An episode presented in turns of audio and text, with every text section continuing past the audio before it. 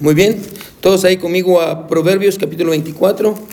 a Proverbios capítulo 24. Ah, puede decir amén si ya está ahí. Amén. Vamos a leer, hermanos, del versículo 30 al 34. Ah, vamos a continuar, hermanos, con nuestra serie de lecciones sobre, sobre los límites ah, y, y qué, qué es lo que Dios tiene para nosotros en cuanto a cómo establecer límites. Hoy, hermano, la lección de hoy es muy, muy importante. Como todas las lecciones que hemos visto, pero esta es muy, muy importante porque nos vamos a hablar acerca de responsabilidad, de qué es nuestra responsabilidad y qué no es nuestra responsabilidad. Así que ah, Proverbios 24, ah, muy bien, ah, yes, yes sir. Ah, Proverbios 24, vamos a leer versículo 30, todos ahí síganme con su vista. Dice, aquí está Salomón, me encanta Salomón porque Salomón tiene esta habilidad de, de agarrar sabiduría de todos los lugares, amén. Eh, eh, eso me anima mucho, como, como Salomón ah, medita en las cosas, no solo deja que las cosas le pasen, sino piensa en ellas y toma consejo de ellas. Uh, mira lo que dice, dice, pasé junto al campo del hombre perezoso y junto a la viña del hombre falto de entendimiento. Y aquí que por toda ella habían crecido los espinos, ortigas habían ya cubierto su faz y su cerca, o sea, estos son los límites, su cerca, dice, ah, de piedra estaba ya destruida. Miré y lo puse en mi corazón, lo vi y tomé consejo. ¿Cuál es el consejo que tomó? Aquí está, dice, un poco de sueño, cabeceando otro poco, poniendo mano sobre mano otro poco para dormir. El consejo que, que tomó es este. Este hombre, dueño de esta viña, es perezoso. Es perezoso. Trabaja un poquito, hoy quiere, mañana no, bien inconstante. Versículo 34 dice, así vendrá como caminante tu necesidad y tu pobreza como hombre armado. ¿Qué quiere decir un hombre armado? De pronto, amén. Cuando usted menos lo espera, ¡boom! va a aparecer. hoy vamos a hablar, hermano, acerca de la responsabilidad, pero ah, eh, con esta serie de límites. Si no ha escuchado las, otras dos lecciones, hermano, le animo que las escuche. Ah, hoy vamos a hablar acerca de qué es lo que hay dentro de nuestros límites. ¿Qué es lo que hay dentro de nuestros límites? Necesitamos saber qué hay dentro de nuestros límites para que podamos ah, tomar responsabilidad de ellos. Así que vamos a orar. ¿Todos tienen una hojita? ¿Sí? Hermano, ¿me puede mandar, pasar una hojita, hermano? Hermano, hermano Misael. Se mira súper elegante hoy, hermano Misael. Eso, eso. Hermano Misael, hombre. Ah, vamos a orar. Mi buen Dios que estás en el cielo, te damos gracias, Señor, por tu palabra. Gracias, Dios, porque tú nos hablas y, nos muestras, Señor, qué es lo mejor para nosotros. Ah, Señor, yo te pido que tú nos ayudes a entender que hay dentro de nuestros límites para que podamos tomar responsabilidad, Señor, ah, sobre nuestra vida, nuestras decisiones, nuestras emociones, nuestros sentimientos, nuestro amor, nuestros pensamientos, nuestros valores, todo lo que vamos a ver hoy. Danos sabiduría, Señor. Encuéntrate con nosotros en esta mañana. Háblanos, Señor. En el nombre de Jesús oramos. Amén y amén. Muy bien. So, yo creo que la lección de hoy me va a ser bien difícil de digerir, como muchas lecciones, amén. Ah, pero es muy importante porque nos va a ayudar a tomar responsabilidad sobre lo que necesitamos. Estamos en una serie, hermano, que se llama Estableciendo Límites. Estamos hablando acerca de cómo establecer límites. La primera, ah, usted puede escuchar las dos anteriores porque las estamos poniendo en Spotify también. La primera, hermano, tratamos con qué son límites, amén. Y, dijimos que los límites nos ayudan a entender, hermano, a quiénes somos y quiénes no somos. Los límites nos ayudan a proteger lo que tenemos dentro, hermano, y de, las cosas que están afuera. Usamos dos pasajes en, Mateo y dijimos los límites nos ayudan a mantener las perlas adentro y a los cerdos afuera. Amén. Ah, ah, y, nos ayudan también, hermano, a saber cuál es, nuestra, cuál es el límite para que podamos cuidar lo que tenemos dentro. Son, Ah, y, y ah, como hemos dicho, que uno de los beneficios de entender cómo se mira el límite es este, que nos ayuda a saber dónde nosotros terminamos y dónde las personas comienzan. Y también nos ayudan, que es con lo que vamos a tratar hoy, a saber cuál es nuestra propiedad para que podamos cuidar de ella. Para que no, ah, no nos pase lo del hombre de Proverbios, que fue irresponsable con su propiedad y porque fue irresponsable con su propiedad, esta terminó destruyéndose. Ahora, con la pregunta que vamos a tratar hoy, hermano, es qué hay dentro de mis límites. ¿Por qué necesito saber qué hay dentro de mis límites? Necesito, hermano, saber qué hay dentro de mis límites, como le dije antes, para poder tener responsabilidad de lo que es mío. imagínese que usted tiene una casa, pero su patio trasero no tiene límites. Usted nunca va a saber cuál es su propiedad, entonces nunca va a saber cómo cuidar de ella, porque ni siquiera sabe cuál es su propiedad. Yo creo, hermano, que una de las razones por las cuales las personas no son responsables es porque no tienen límites. Por eso no les importa afectar a las demás personas, porque no tienen, no tienen límites. Así que vamos a ver, hermano, qué hay dentro de nuestros límites y eso nos va a ayudar, hermanos, a poder ser responsables con lo que es nuestro. Como le voy a hacer una lección de esas dolorosas, pero, pero va a ser buena. Y al final todos vamos a volver a ser amigos, así no, se preocupe. número uno, ahí sus hojitas, hermano. Vamos yo sé que son muchos puntos, hermano, pero traté la manera de, de, hacerlos los más breves, porque mi mente tenía más puntos, pero estoy como, no, vamos a hacerlo más breve. Y quiero que, eh, hermano, si tiene un lapicero, hermano, tal vez no creo que la hojita le va a alcanzar para poder tomar todas las notas que yo espero que usted vaya a tomar porque esto le va a servir mucho, mucho, mucho, mucho, como no tiene idea, hermano. Pero, ah, ahora, número uno, las emociones. Hermano, ¿qué hay dentro de nuestros límites? Que nosotros tenemos que ser responsables de nuestra propiedad, de lo que nos toca. Lo primero que vamos a encontrar es que están nuestras emociones. Ahora, yo sé, hermano, que el pentecostalismo le ha hecho mucho daño al cristianismo que habla acerca de las, ay, todo es emocional y, no queremos ser emocionales, hermano. A mí, ah, yo, soy una persona que no soy, usted le pregunta a mi esposa, no soy emocional, lo, hermano, no lloro por muchas cosas, pero, pero lo que me hace llorar mucho es todo lo que tiene que ver con Dios, amén. Ah, y por eso siempre me mira llorando, está en la iglesia, que es ah, todo lo que tiene que ver con Dios. Dios. Dios ha trabajado en mi vida de esa manera. Entonces no, hay nada de malo, hermano, con ser emocional. Las, las emociones, hermano, ah, yo creo que ah, han tenido un, han recibido un trato muy negativo en el cristianismo y no, no, está bien así. Ah, no deberíamos de ignorar las emociones porque estas son... Ahora, solo para que entienda, hermano. Esta escuela dominical a veces, hermano, me funciona como consejería. En lugar de tenerlo usted en mi oficina, mejor los agarro a todos. Amén. Así que, bueno, las emociones no son buenas ni son malas. Es como la televisión. No, es que no mire televisión porque es del. Eh, no, no, no, no, no. O no vaya al cine porque es pecado. No, la, televisión no es buena ni es mala. Lo que usted ve, lo que es bueno es malo. Y el que lo pone, ¿quién es? Es usted. La maldad no está en la televisión. ¿Adivine dónde está la maldad?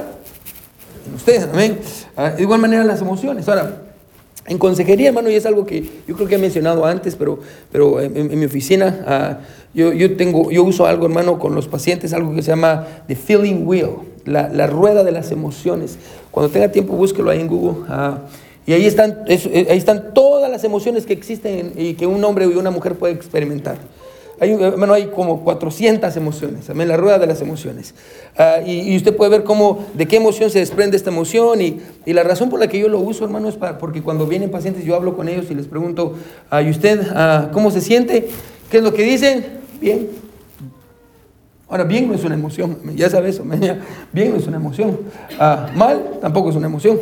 Entonces, muchas veces no tenemos el vocabulario, entonces yo les enseño la de feeling wheel, yo les digo en todas estas dimensiones, en todos estos uh, espectros de las emociones, cuál es su emoción hoy. Entonces ya ellos miran y dicen, hoy me siento uh, tender, me siento enternecido, hoy me siento uh, abrumado, me siento... Entonces ya, ya le ayuda a ponerle palabras a sus emociones. Ahora, dentro del feeling wheel, dentro de la rueda de las emociones, decimos en consejería, hay seis que son, les decimos, de core emotions, las emociones centrales del hombre. Ahora, son, estas emociones centrales, además, son importantes. De esas emociones se desprenden todas las emociones que usted pueda sentir.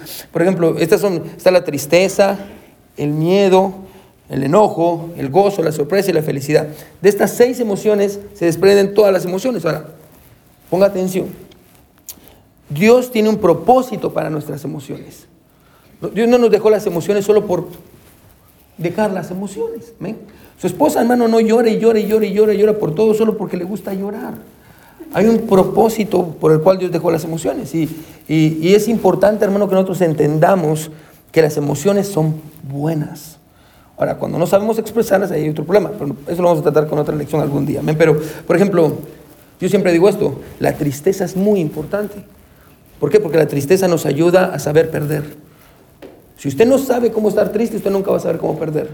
E, e, e, es donde usted mira a las personas que pierden un ser querido pero no lloran y están duras. ¿Por qué? Porque cuando eran niños nunca aprendieron a, estar tristes. Probablemente porque sus papás siempre se ponía triste su hijo y venía a decir, no estés triste, mi amor, ¿por qué estás triste? No. Y pensamos que estar triste es malo.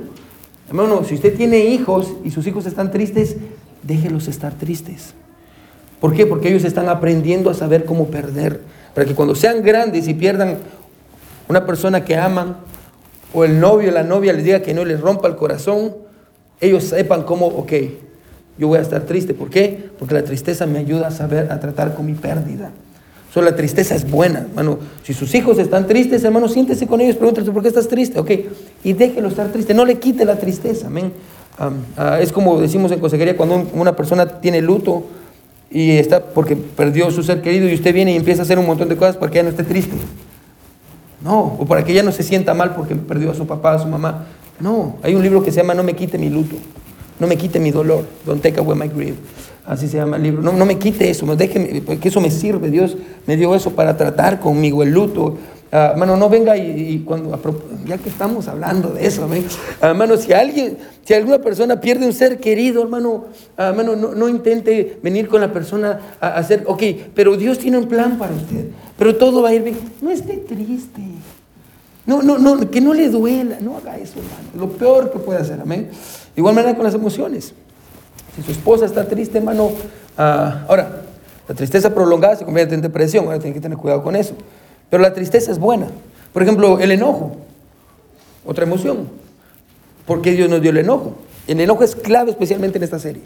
Porque el enojo, hermano, es, es lo que Dios le ha dado a usted un sistema de alerta que usted tiene que le dice que alguien traspasó su límite. El enojo es bueno. Bueno, el enojo, hermano, y ustedes recuerdan, vimos una serie completa el año pasado sobre el enojo. ¿Se recuerda como dos elecciones sobre el enojo y cómo tratar con el enojo? Y personas en la Biblia que sufrieron con el enojo.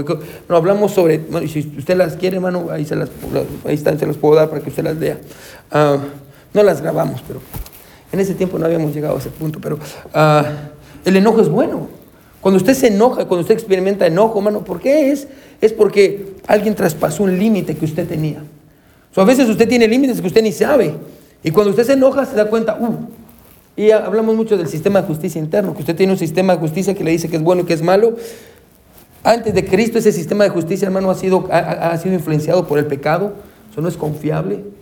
Pero ahorita que estamos en Cristo y somos una nueva persona, y bueno, el sistema de justicia interno ahora está, está alineado a través de la palabra de Dios. La palabra de Dios nos dice que es bueno y que es malo. Pero entonces el enojo, hermano, experimentamos enojo porque alguien traspasó un límite que teníamos. Por eso le digo, el enojo no es bueno ni es malo, es simplemente debería llevarnos a pensar, hmm, ¿por qué estoy enojado?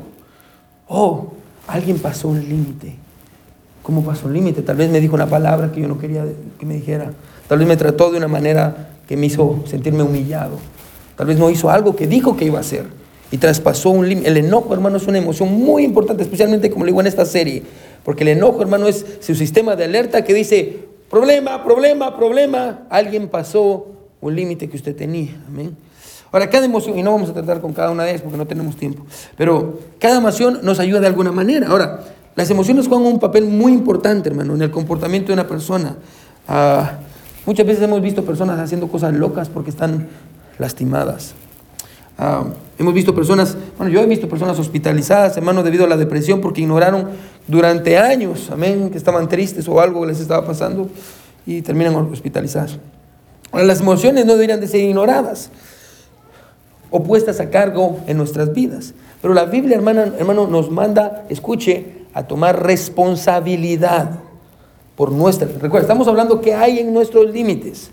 Bueno, la Biblia nos manda a, tomar responsabilidad de nuestras emociones.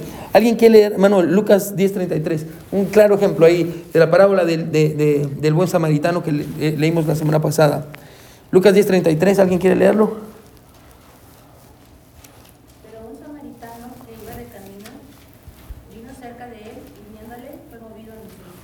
Misericordia, tuvo una emoción. La misericordia viene del amor. El amor es la emoción central y del amor viene la misericordia y la compasión. ¿Alguien quiere leer Lucas 15, 20? La parábola del hijo pródigo. Y otro, si quiere leer Mateo 9, 36. Levantándose, vino a su padre, y aun cuando estaba lejos, lo vio su padre, y fue movido a misericordia corrió y se echó sobre su cuello y le besó. Muy bien, ¿alguien quiere leer Mateo 9:36? Mateo 9 o Mateo 9. Mateo 9:36. Tomó a un niño y lo puso en medio de ellos y. No, 9.36. ¿Ese es 9.36? Marcos, digo. Oh, Mateo. Vamos. Sí, sí, ¿lo tiene? Sí, man. Y al ver las multitudes, tuvo compasión de ellas, porque estaban desamparadas y enfermas como ovejas que no tienen pastor.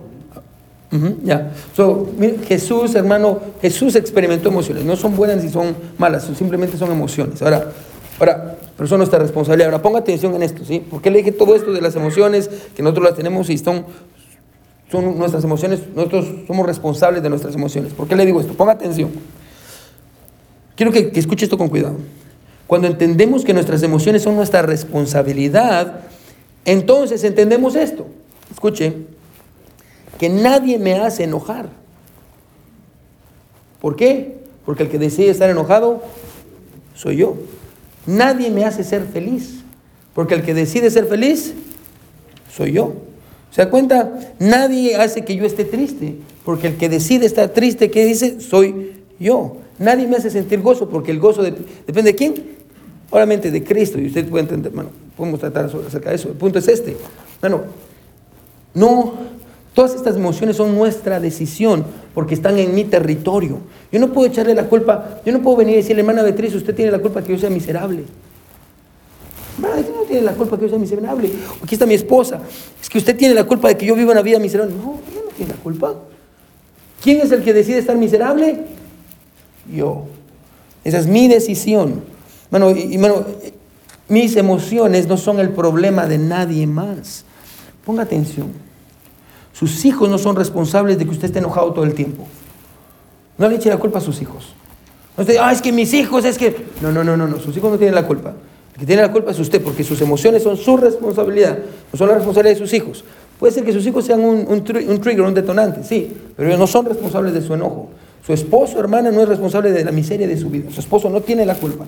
Y puede ser que él sea un trigger o un detonante, sí, pero es, su responsabilidad. Sus emociones son su responsabilidad. Ah, no, no, su familia, sus amigos, el jefe, el trabajo, las circunstancias de la vida, no son responsables de sus emociones. Por eso le digo que los límites son importantes porque nos ayudan a saber qué es lo que hay, de qué somos nosotros responsables. No puedo echarle la culpa a mi esposa por mis emociones. Y decir, usted tiene la culpa de, de todo, estoy bien triste, estoy bien miserable, como sufro, usted tiene... No, no, no, no, no, no, no, no. Y una prueba de ello es esto, hermano. Pablo estaba en la cárcel y estaba con gozo. Él eligió el gozo. Bueno, estar enojado es una decisión. Y le voy a dar un ejemplo de cómo el enojo y la ira son una decisión. Y, no, y usted es responsable de ellos. Y usted los puede controlar. Le voy a poner un ejemplo. Quizás usted está discutiendo con su esposa. Es que eres esto, es que no te soporto, te odio con todo mi corazón, nunca me haces caso, siempre me dices esto, ah, no te soporto, suena el teléfono, ah, es el pastor. Hola, pastor, ¿cómo está? Oh, pastor, sí, estoy bien. Ah, que Dios lo bendiga, pastor. Ah, no, aquí pasando. Ya, que Dios lo bendiga. Oh, que oremos, sí. Señor, gracias. bendiciones. Adiós, pastor. Bye, bye. Ok. Es que eres una. ¿Se da cuenta? ¿Se da cuenta? Usted puede controlar su enojo. Es su decisión. No depende de nadie más. Depende de usted. De usted. Entonces, bueno, nadie más es responsable de mis emociones. Yo soy responsable. Si estoy feliz hoy es porque yo decido, yo quiero estar feliz. Si yo estoy triste y miserable es porque yo decido estar triste y miserable. No tengo que hacer la vida de los demás miserable. Porque yo siento miserable, porque es lo que yo elegí en la mañana. Ay, me voy a sentir miserable todo el día. No. Bueno, elija y decida su felicidad, hermano. So, las emociones. Recuerda, estamos hablando acerca de qué es lo que hay en nuestro territorio para poder tomar control de eso. Nadie es responsable de mis emociones, yo soy responsable de mis emociones. Al final, hermano, vamos a tener preguntas y respuestas, porque recuerda que lo estamos grabando. Ah, y vamos a terminar rápido para que podamos tener preguntas y respuestas. Número dos, creencias. Creencias. Bueno, y le animo, y si quiere, hermano, puede volver a escuchar esta lección y yo creo que le va, le va a ayudar. Creencias. Las actitudes, hermano, tienen que ver con nuestra orientación hacia algo, nuestra actitud. La postura que usted toma sobre la vida, sobre Dios, sobre el trabajo, sobre las relaciones. Pero regularmente, hermano, esa actitud, nuestras actitudes, están basadas en nuestras creencias, en lo que nosotros creemos. Bueno, creencias son todo lo que nosotros aceptamos como verdad en nuestra vida. Esas son las creencias, es lo que creemos. Y yo creo que esto es verdad, esta es mi creencia y mi, mi comportamiento va a ser ah, ah, movido por esas creencias. Muchas veces no miramos una actitud o una creencia como la fuente de algo, de alguna inconformidad en nuestra vida y culpamos a las demás personas que lo hicieron, como Adán. Adán, echando la culpa a Eva, amén. Ah, y, y forzamos, hermano, nuestras convicciones o creencias Escuche, y este es un problema en los demás. Ahora, recuerda, estamos hablando que hay en nuestros límites, emociones, creencias, lo que nosotros creemos, eso es, está en nuestro territorio, ese es nuestro problema. Ahora, tenemos que tener cuidado con esto, ¿sí? Tenemos que recordar que es importante tomar responsabilidad sobre nuestras actitudes y creencias, porque una vez más están en, nuestras propiedades, dentro de nuestra propiedad. Somos los únicos que podemos cambiar lo que creemos. Ahora, en la Biblia Jesús trata con eso. ¿Alguien quiere leer Marcos 7, 8? Y hermano, yo, esto le va, a servir para la vida cristiana mucho, mucho, mucho, mucho, mucho.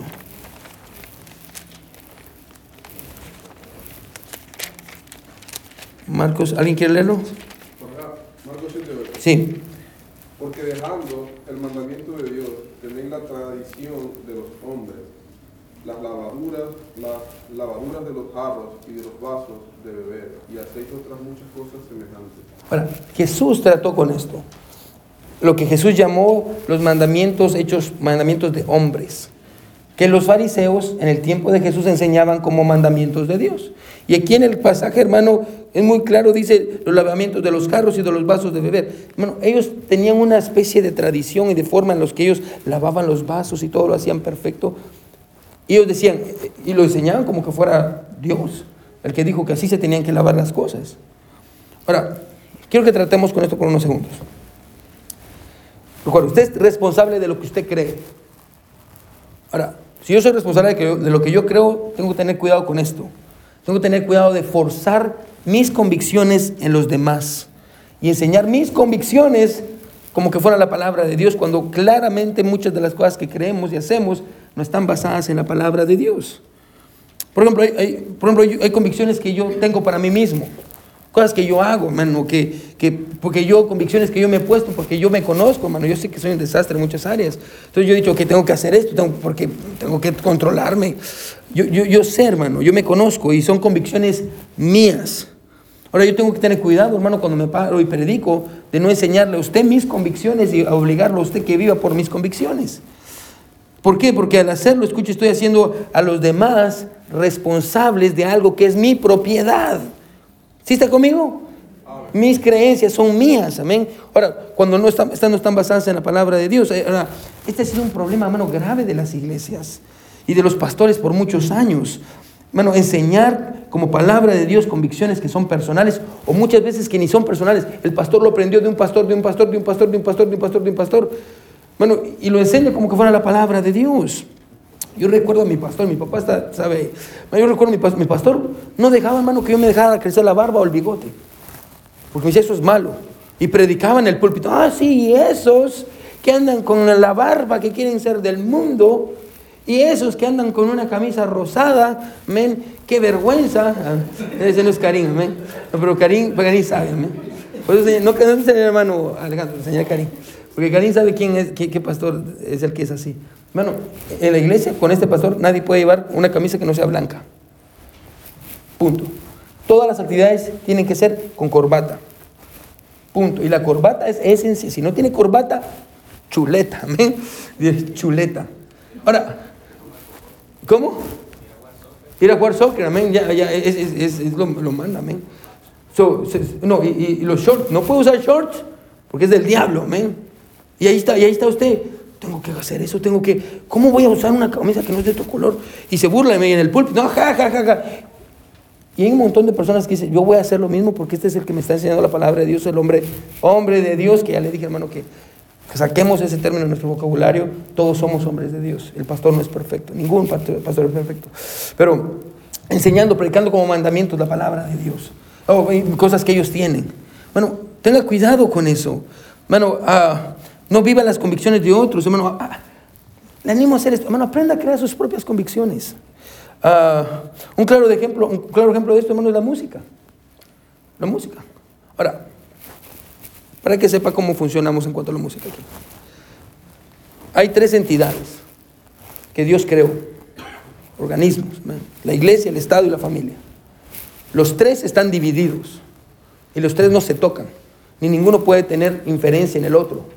La iglesia no le dice al, Estado cómo puede, qué es lo que tiene que hacer. Podemos influenciarlo, sí, pues somos la sal del mundo, pero no, no le dice al gobierno qué tiene que hacer. El gobierno tampoco le tiene que decir a la iglesia qué tiene que hacer.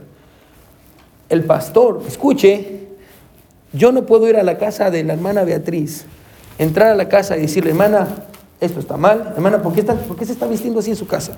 Hermana, ¿qué música está escuchando? Hermana, ¿por qué están viendo este programa? ¿Por qué yo no puedo hacer eso? Porque es su casa. Ella es la jefa de su casa. Y yo no puedo ir a la casa del hermano Víctor a poner reglas. Y hermano Víctor, usted tiene que vivir así, es lo que tiene que hacer. ¿Por qué? Porque es la casa del hermano Víctor, no es mi casa. Él es la autoridad y yo no soy la autoridad ahí. Ahora, en la iglesia pasa otra cosa. En la iglesia yo soy el pastor, entonces yo pongo las reglas. En la iglesia yo tengo autoridad. Entonces, con la música, ¿cómo funciona?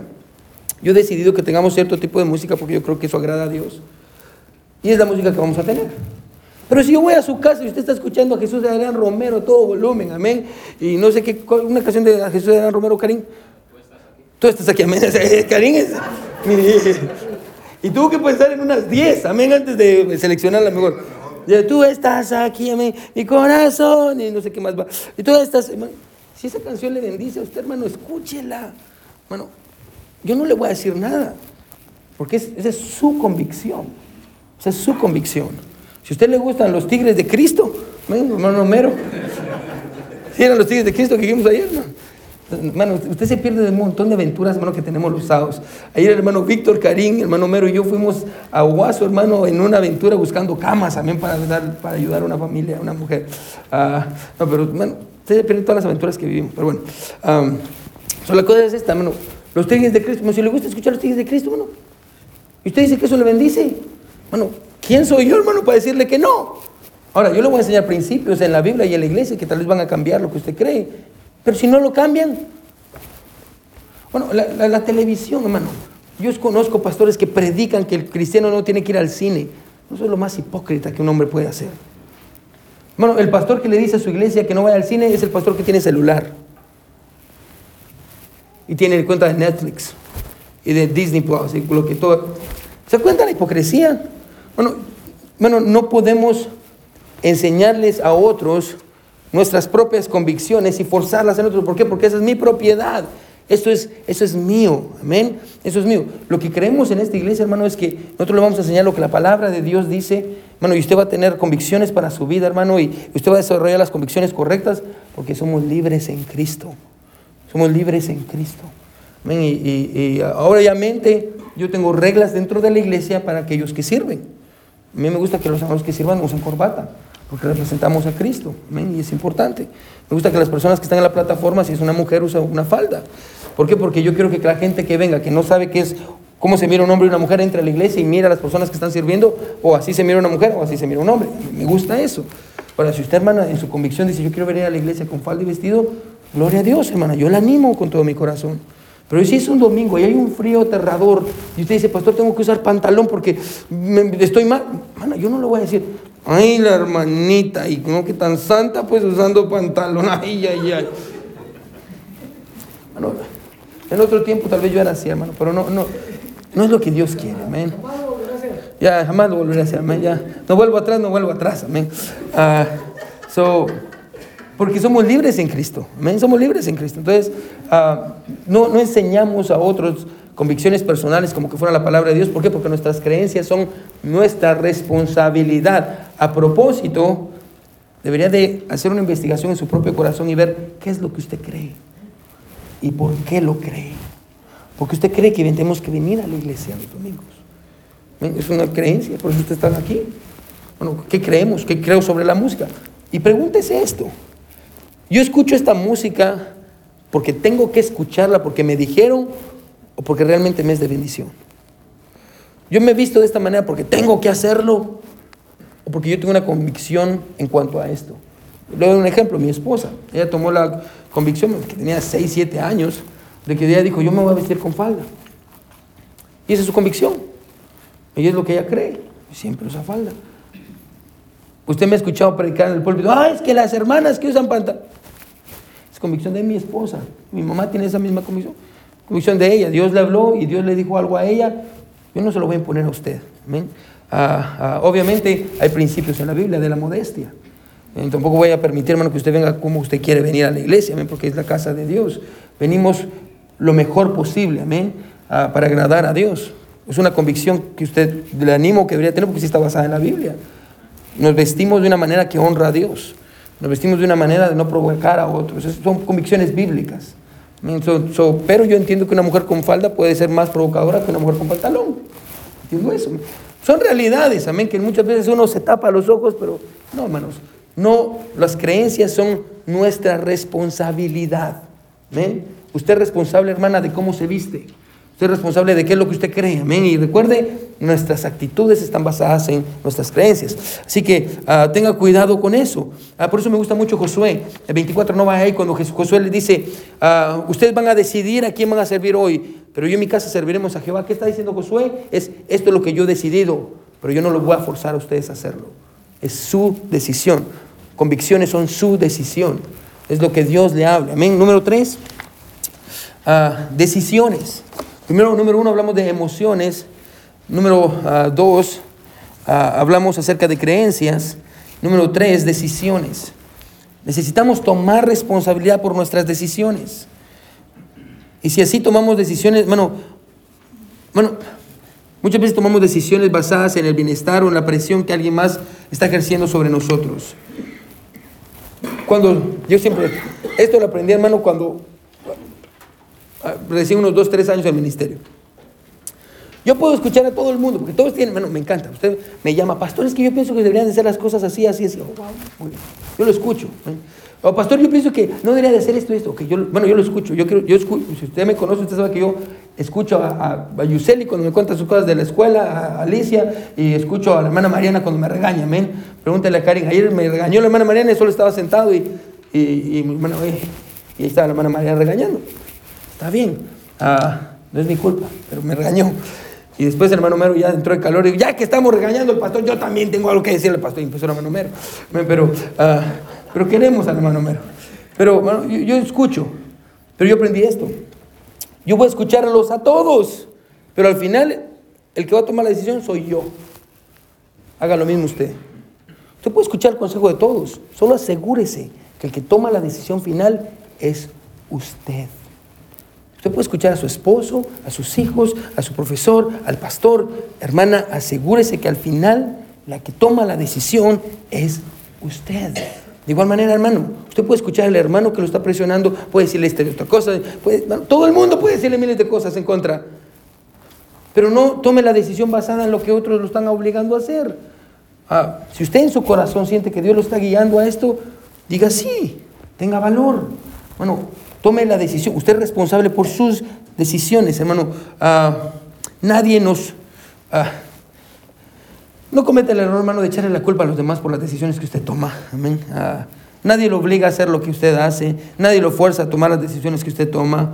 Hermano, somos responsables de nuestras decisiones y es necesario que entendamos esto.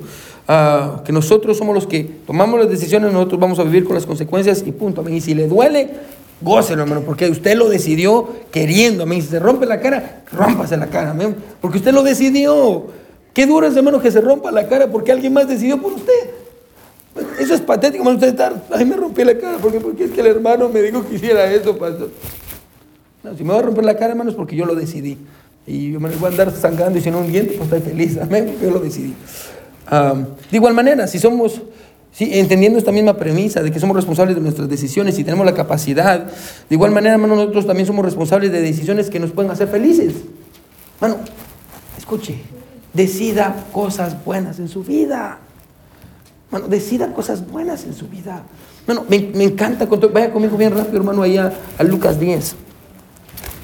Ya vamos a terminar, hermanos. Lucas 10. Lucas 10. Me encanta este pasaje. Marta y María Aquí está Marta y María, y usted sabe la, la, la, ah. Lucas 10, 42, perdón. Lucas 10, 42. Aquí está Marta y María, versículo 38, dice, aconteció que yendo de camino entró a una aldea y una mujer llamada Marta le recibió en su casa. Esta tenía una hermana, estamos en, en Lucas 10, 39. Esta tenía una hermana que se llamaba María, la cual sentándose a los pies de Jesús oía su palabra. Pero Marta se preocupaba con muchos, dice, quehaceres y acercándose dijo, Señor, ¿no te da cuidado que mi hermana me deje servir sola? Dile pues que me ayude. ¿Qué está pasando aquí, hermano? ¿Se da cuenta? Claro, claro ejemplo de decisiones. Aquí está María, tomó una decisión y se quedó con Jesús. Marta tomó una decisión de seguir trabajando. ¿Pero qué es lo que hace Marta? Marta viene con Jesús. ¿Por qué? Porque dice, hey, esa decisión que ella tomó no está bien. ¿Qué está diciendo Marta? Yo quiero decidir por María.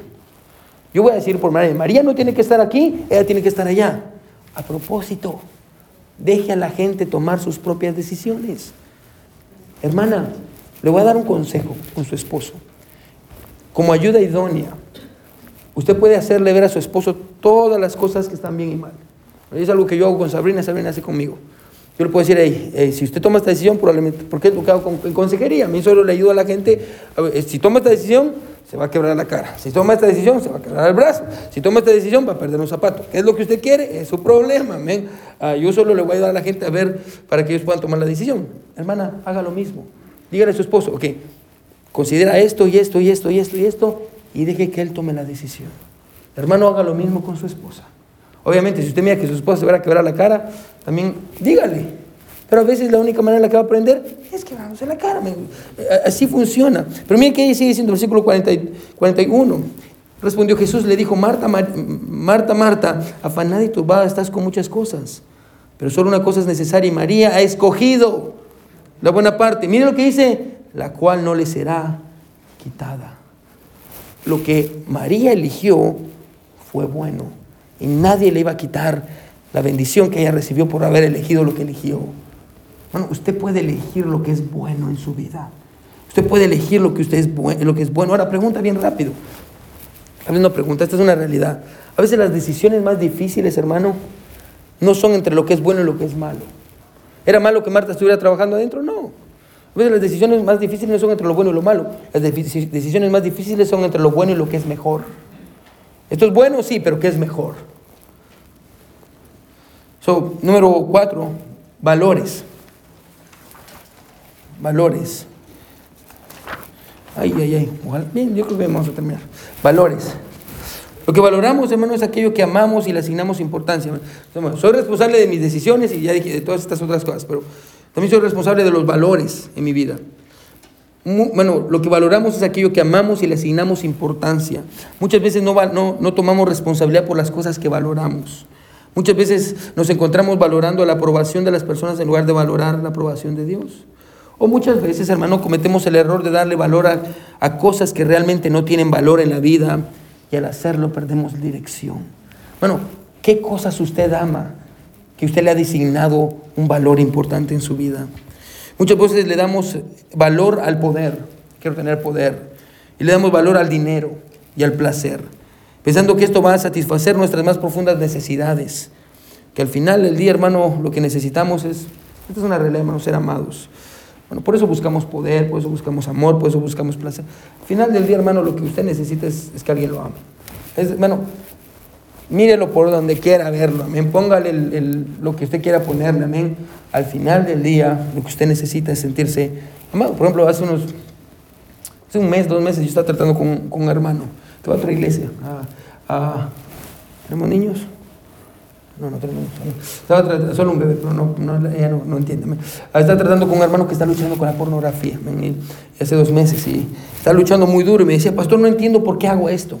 Pastor, me siento sucio al final uh, de ver pornografía, termino masturbando, me siento, me siento muy sucio. Uh, y, y yo le estaba ayudando a entender que uh, la masturbación, el, la pornografía, hermano, es un abuso de usted mismo. Una persona que, que mira pornografía y termina haciendo lo que hace, se está abusando a ella misma. Y la razón por la que un hombre ve pornografía, hermano, no es solo porque no está satisfecho, men, uh, sino porque se siente miserable. Con una, bueno, un hombre con una baja autoestima. Sí, yo le dije esto al hermano. Usted mira, usted se siente sucio después de ver pornografía, men. Sí. La verdad es que usted ya está, usted, usted se siente sucio antes de verla. Lo que, usted, lo, lo, que pasa es que usted no se ha dado cuenta. Usted tiene una baja autoestima. Y por eso usted va y busca esto, ah, que lo, mi- lo mira y todo, y usted piensa que es porque lo desea. No, usted tiene una baja autoestima. Y al final del día lo que usted necesita, hermano, y lo que está buscando, men, no es algo físico, está buscando amor, ser validado, ser, ser abrazado, hermano. Es lo que está buscando, solo que lo está buscando en el lugar equivocado. Igual con las personas, hermano, que piensan que el dinero les va a dar la felicidad o la aceptación. Hermano, déjeme darle un buen consejo en su vida, ¿sí? Cuanto al dinero. Nunca tome decisiones basadas en el dinero. Nunca. Nunca. Porque el dinero, como a Lot, lo va a llevar a perder todo lo que tiene. Piense esto siempre. ¿Cuánto dinero me va a costar buscar tener dinero? ¿Cuánto me va a costar buscar tener dinero? ¿Cuánto me va a costar? Porque siempre hay un precio. Bueno, usted es responsable de los valores que usted le asigna a cosas y personas. Usted es responsable de eso. ¿Sí? Usted es responsable de los valores. Ah, pregúntese, hermano, ¿qué cosas tienen valor en mi vida? Y déjeme ayudarle por si no le viene nada a la mente bien rápido. Todo lo que usted invierte su tiempo, su dinero y sus pensamientos, esas son las cosas que usted valora. Lo primero lo que usted piensa en la mañana, lo último lo que usted piensa antes de dormirse, eso es lo que usted valora. Usted le asignó un valor. Inconsciente, conscientemente usted le asignó un valor. Si constantemente está pensando en una persona, usted le asignó un valor a esa persona. Si está pensando en una situación, usted le asignó un valor a esa situación. Ahora yo hace mucho tiempo, hermano, decidí que yo iba a darle valor en mi vida al reino de Dios. Yo le voy a dar valor al reino de Dios. Y todo lo que sea el reino de Dios, y si Dios abre puertas, vamos a hacerlo. Por eso terminamos en Miami, y, por eso tenemos Christ for Humanity. Ah, bueno, ayer estaba hablando con Valerie, hermano, vamos a, hay una, una, un- una compañía, hermano, que se llama Men, ah, que, que es un centro de, de mujeres embarazadas. Lo vamos a anunciar hoy, que necesitan ayuda para mujeres que necesita traductoras para, para mujeres que están a punto de abortar. Entonces alguien necesita venir y, y- y es pagado y todo. Hoy lo vamos a anunciar. Pues usted puede traducir, amén. Así que ah, es un buen ministerio, hermano. Yo le digo a Valerie, va- yo quiero que Valerie que personas se, se metan ahí, hermanos, que puedan traducir, no solo por eso, sino que pueden compartir el Evangelio. Bueno, yo le doy valor al Evangelio y al reino de Dios. Yo decidí eso. Bueno, yo creo que hay personas, por ejemplo, como Karim, los domingos termina aquí el servicio y nos vamos para Miami. Bueno, regresamos aquí a como las 9 de la noche, 10 de la noche, amén. Regresamos matados, amén. Es la realidad, regresamos matados. Pero felices, porque eso tiene valor para mí. Pero si usted dice, ay, ese pastor está perdiendo su tiempo, sí, para usted sí, porque usted no, no tiene valor para eso. Usted no le ha puesto un valor a eso. ¿sí? So, letra 5, bien rápido. Recursos. Usted es responsable de sus recursos. ¿Qué, es, eh, qué tiene que ver la responsabilidad con sus recursos, hermano? Ah, me refiero, no vaya a leer eso, hermano. El, el pasaje, ah, no sé si tengo ese pasaje ahí en recursos. Ah, cinco, allá en Mateo 20 25, hermano, habla acerca de, de- de la parábola de los talentos, amén. Ah, y, y este recurso está hablando de sus recursos materiales y espirituales, sus dones, las cosas que Dios le dio. Usted es responsable por eso. Usted es responsable por su dinero. Cada centavo que usted tiene, Dios lo va a ser responsable por eso. Es responsable de sus dones. Mano, Dios le dio un dos, Dios le dio una voz, le dio la habilidad de pensar, le dio, mano, le animo que si, si tiene dudas sobre cuál es su don, hermano, tenemos una serie de tres lecciones sobre cómo descubrir su don y cuál es su don. Yo creo que le puede ser de bendición. Ahí está en Spotify. Si no, yo se la puedo mandar, pregúnteme. So, mano, usted es responsable por su don, es responsable por el talento que Dios le dio. Mano, escuche, no sea perezoso. ¿Se recuerda el pasaje que leímos al principio en Proverbios? No sea perezoso con su don. Bueno, trabájelo, hermano. Si Dios le dio una- un don en el piano, en tocar un instrumento, o en, el- o en un don, hermano, de misericordia, hermano, trabaje su don. Hermano, sus recursos, trabaje, no sea perezoso. Es responsable por sus recursos. Letra 6, pensamientos. Usted es responsable por sus pensamientos también. ¿Alguien quiere leer, hermano, 2 Corintios 10, 5, bien rápido? Ahí está, vamos a terminar. Segunda de Corintios 10, 5.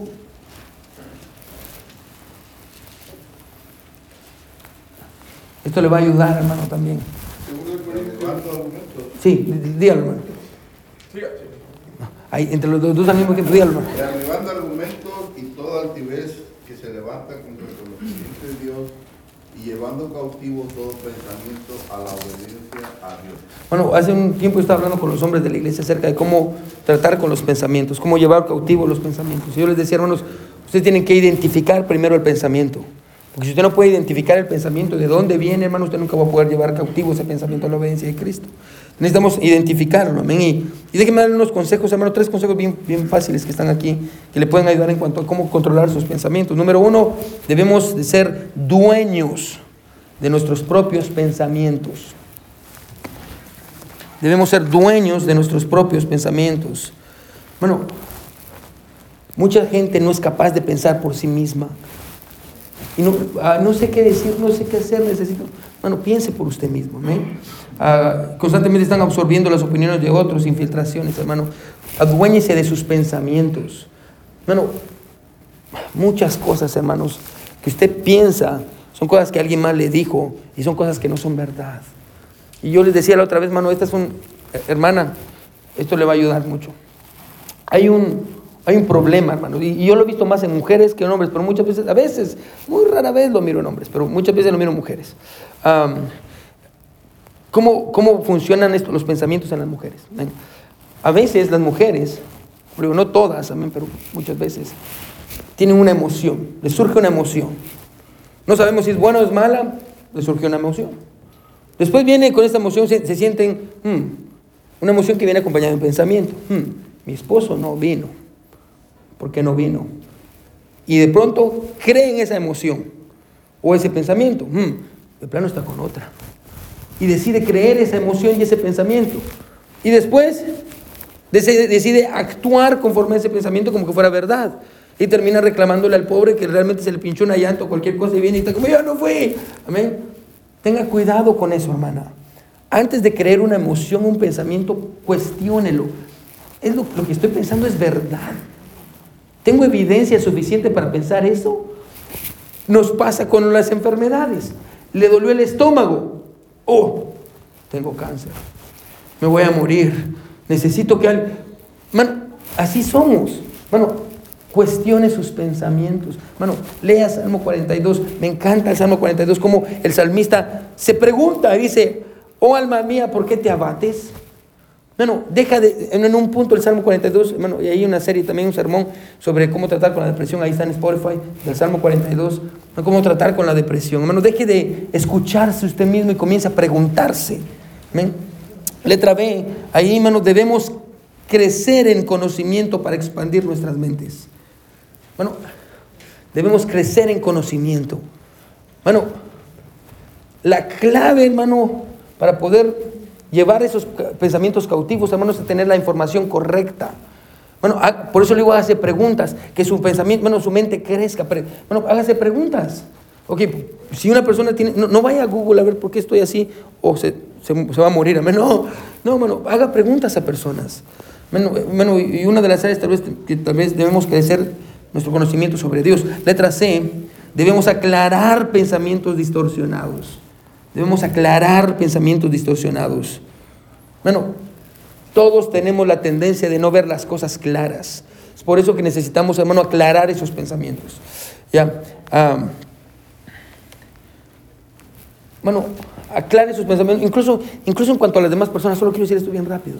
Bueno, a veces nosotros pensamos que creemos que sabemos algo sobre una persona y la persona no es así. Bueno, a, mí siempre me gusta este autor, a, Pablo, Coelho, bien, intelectual. Él decía, si usted me conoció hace seis años, eso quiere decir que usted ya no me conoce el día de hoy. Dice, porque yo soy una persona completamente diferente. Y después dice, déjeme introducirme una vez más y déjeme presentarme ante usted. Porque estamos cambiando siempre. No asuma que usted sabe a la gente o que pie, o yo sé lo que usted está pensando. Usted no sabe nada, ¿eh? Usted no sabe cómo piensan los demás. Por último, hermano, número siete, amor. Usted es responsable de su amor, y le va, a dar un ejercicio de, leer a 1 Corintios 13, donde habla acerca del amor. Usted es responsable, escuche, del amor que usted recibe y del amor que usted da. Déjeme decir esto bien rápido, tengo mis notas. Mucha gente, hermano, la razón, ¿sabe por qué usted se siente solo? ¿Sabe por qué usted se siente sola? Porque Dios, no es porque Dios ha fallado, porque Dios le ha dado un montón de personas a su alrededor que lo aman y lo, y lo quieren. Dios le ha dado personas. El problema es que usted no quiere dejarlos entrar. Y la razón por la que usted se siente solo, sola, es porque usted quiere estar solo, sola. Bueno, deje personas entrar a su vida. Personas que lo aman. Deje, no hay nada de malo con eso, amén. Yo sé que usted es un, tiene un frío corazón, corazón de un ogro, amén. Pero deje personas, hermano, que entren a su vida, amén. Así que ah, vamos a orar, hermanos, y vamos a, a ter- terminar. Vamos, vamos a orar. Y buen Dios que estás en el cielo, te damos gracias, Señor, por tu palabra. Te pido, Dios, que tú nos ayudes y nos des la sabiduría para poder tomar responsabilidad, mi Dios, de, de aquello que está dentro de nuestros límites nuestras emociones, mi Dios, lo que valoramos para traer nuestras decisiones, nuestros pensamientos, el amor que tenemos, Señor, todas las cosas que vimos. Gracias, Padre, por todo. En el nombre de Jesús oramos. Amén y amén. Y.